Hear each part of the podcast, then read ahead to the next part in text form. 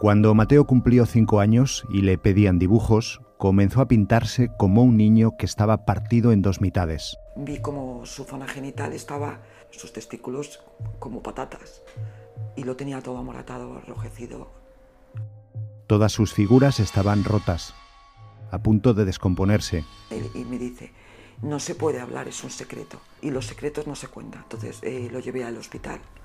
El parte médico concluye así posible agresión sexual. Los psicólogos que analizaron sus dibujos más contundentes hablan de abusos continuados.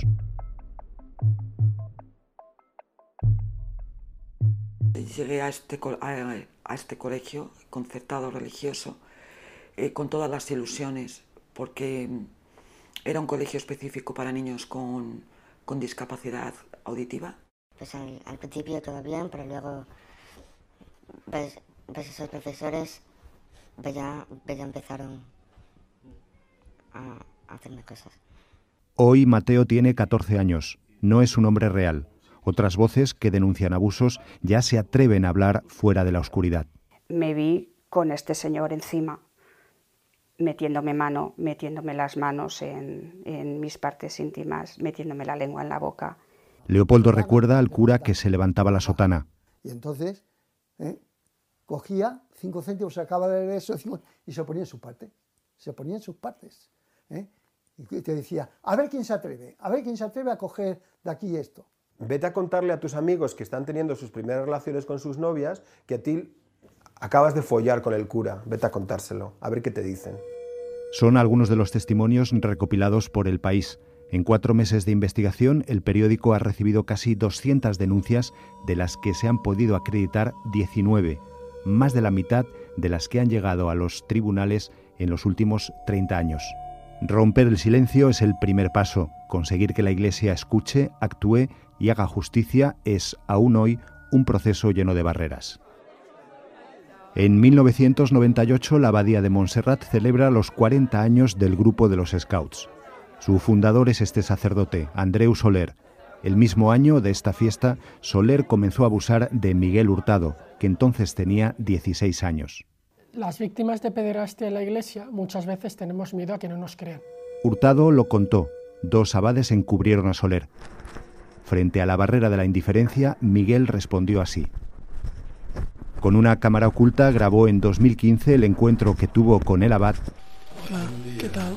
Buen día. hasta lograr la confesión de los abusos. En despacho le, leí las acusaciones Sí, que, que, se había metido en mi habitación, que había metido la mano por debajo del pijama, que me había tocado los genitales. Eso, eso yo se lo leí. Y cuando usted le leyó esas conductas concretas, ¿el qué dijo? Minimizó, no, no, dijo que no había nada, mm. pero minimizó la, lo, lo, que él había hecho. Mi historia eh, demuestra lo que las víctimas nos encontramos cada día, que es que la jerarquía católica nos dice unas cosas en privado, y luego dice todo lo contrario en público a los fieles.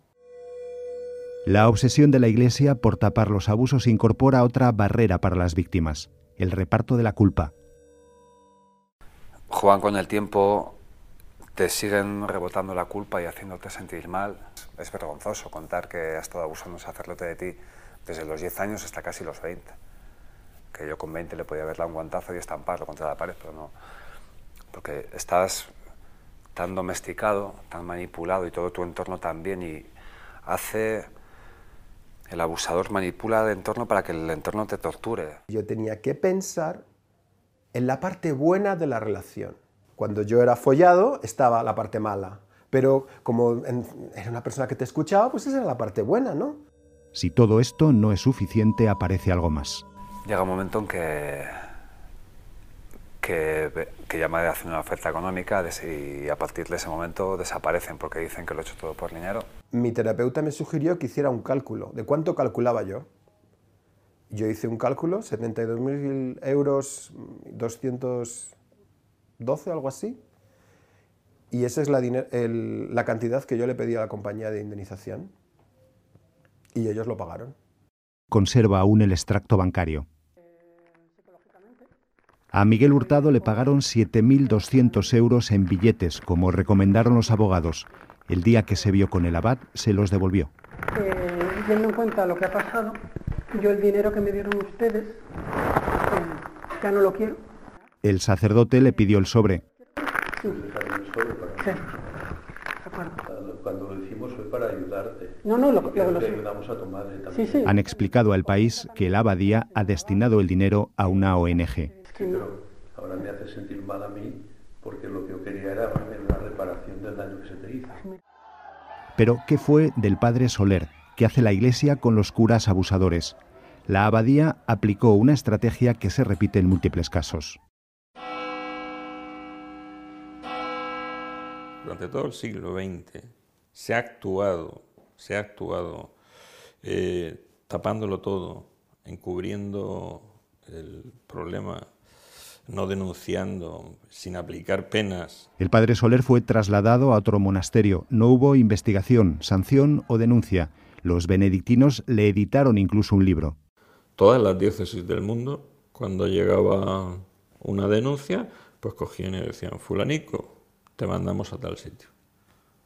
Y en ese sitio seguía haciendo lo que hacían otros. Eso se hacía en toda la Iglesia Universal, incluida España. El país ha encontrado una veintena de casos. Uno de los investigados es el de Francisco Carreras, enviado de Salamanca a Miami en 1974. Allí fue denunciado por abusos. Le devolvieron a España advirtiendo de su conducta. De nada sirvió. La diócesis de Salamanca le fue cambiando de destino durante 20 años, en los que dejó el rastro de sus abusos. Al menos cinco casos han quedado documentados estos meses de investigación. Cuando el periódico localizó a Carreras en un pequeño santuario de la provincia, sucedió esto. Soy periodista del país y estamos verificando informaciones que salieron, usted conocerá de hace unos años en la Gaceta, ¿no? que hablaban de, de unas supuestas denuncias que hubo en Miami contra usted. Entonces yo le quería preguntar sobre ese caso, porque usted escribió una carta al periódico y... Sí, pues que yo sé, hace muchos años y se, Sí. se solucionó todo, porque todo era mentira y entonces en Miami pues lo, lo quitaron y se acabó. No, pero es que hay gente que le acusa aquí. Nada, quiero saber nada, nada. No, pero nada. no tiene nada que decir. No tengo nada que decir. De acuerdo. Bueno, pues nada, me dejo tranquilo. Respuesta parecida la de Jordi Sanabre, que escapó de España con la ayuda del arzobispo de Barcelona, Ricard María Carles, cuando se descubrieron sus abusos. Desde 1990 estaba escondido. El país lo ha localizado en una parroquia de Ecuador. Dime, hermano querido. Padre Jorge Sanabre, Sí. le llamo en referencia a, a su caso que estamos revisando. Se equivoca usted, perdone. Ah, eh, Yo es que no tengo ningún caso. eh, con- No, no, no, no, no, no, no, no. usted no, no, Perdone, perdone. no tuvo acusaciones de, de abuso de menores en Barcelona. Reconocer lo que se ha pasado es el primer paso. Y luego, en segundo lugar, aparte de reconocer lo que ha pasado, pues el Evangelio de San Juan dice que la verdad os hará libres, poner la verdad y establecerla. Esa verdad cuesta que salga, incluso en su escenario natural, los tribunales. llevó a la menor a, a su habitación, que la, la desvistió, la dejó completamente desnuda, se desnudó usted y la penetró vaginalmente. Sí. En 2014, un tribunal civil condenó al sacerdote Pere Barceló a seis años de cárcel por abusar de una menor a finales de los años 90. ¿Está usted arrepentido de, de todo Totalmente. No es nada fácil llegar hasta aquí. Los abusos prescriben cuando las víctimas cumplen 23 años.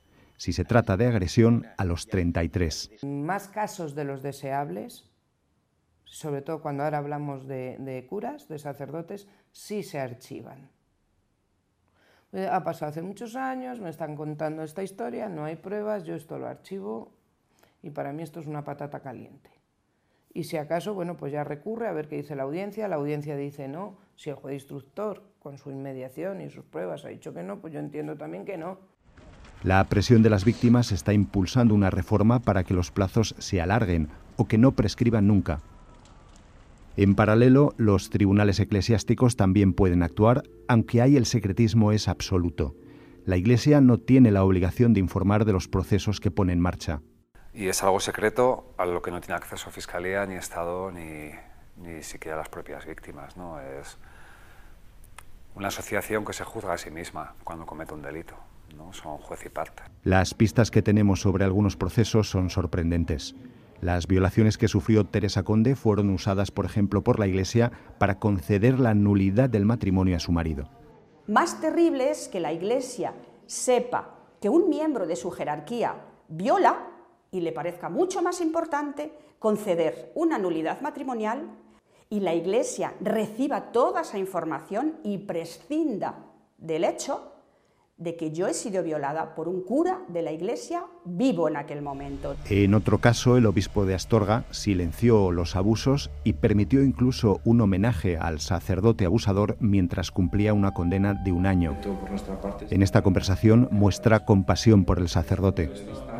Profundamente arrepentido, la verdad es que también pues está muy mal.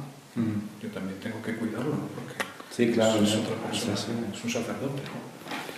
Hoy, este obispo, Juan Antonio Menéndez, es el presidente de la Comisión Antipederastia. La Iglesia reconoce ya que existe un problema, aunque siguen minimizándolo. De todas formas, nosotros la conciencia que tenemos es que en España los casos no han sido muchos. De hecho, incluso en las campañas recientes eh, de querer buscar y de ofrecerse incluso vías por parte de algún medio de comunicación pues tampoco parece que estén apareciendo muchísimos casos.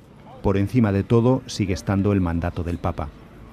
Los crímenes y pecados de los abusos sexuales a menores no pueden ser mantenidos en secreto por más tiempo.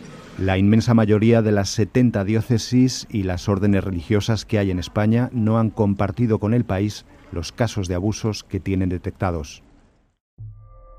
Teresa Conde quiere que su caso sirva de ejemplo. Cada vez que veo o entiendo o leo que a otra niña o a otro niño le ha ocurrido exactamente lo mismo que a mí, tengo la sensación de tener la responsabilidad de hablar para que se sepa entre qué gente estamos y cuál es el comportamiento que tiene la Iglesia. Lo va a tapar siempre. Las secuelas de Javier Paz le han llevado a la depresión. Eh, yo decidí dejar la medicación de acuerdo con la psicóloga y con la psiquiatra porque me, me fortalecía demasiado las ideas que tengo recurrentes de suicidio. Toda la familia de Ángel Plaza ha sufrido las consecuencias de su abuso. Yo soy víctima de esta situación, ¿no? Y mi entorno es víctima de esta situación. Y algunas de estas personas de los entornos religiosos, que son buena gente, también han sido víctimas de esta situación y han sufrido por esta situación.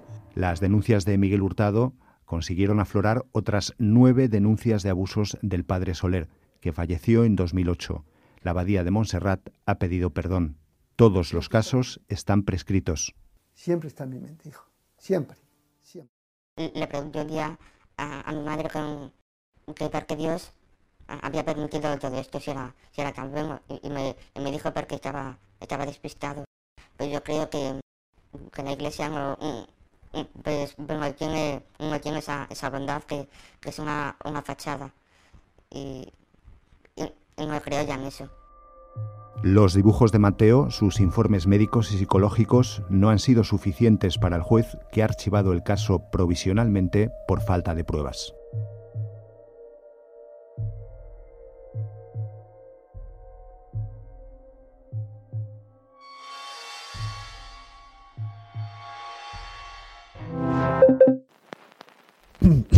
Testing 1, 2, 3. ¿Qué tengo que decir?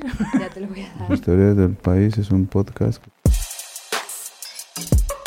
Las historias del país. Historias del país. Las historias del país es, un podcast, podcast, que se graba dentro de la redacción del periódico. Which is recorded inside the newsroom. Dentro de la redacción del periódico. Puedes escucharlo en nuestra web. Pueden escuchar este episodio o alguno de los anteriores en la web del país. Elpaís.com. Elpaís.com. Elpaís.com. O suscribirte al canal en tu aplicación de podcast favorita. Apple Podcast o en podcast de Google. Or you can subscribe to the channel on your favorite o suscribirte al canal en tu aplicación de podcast favorita.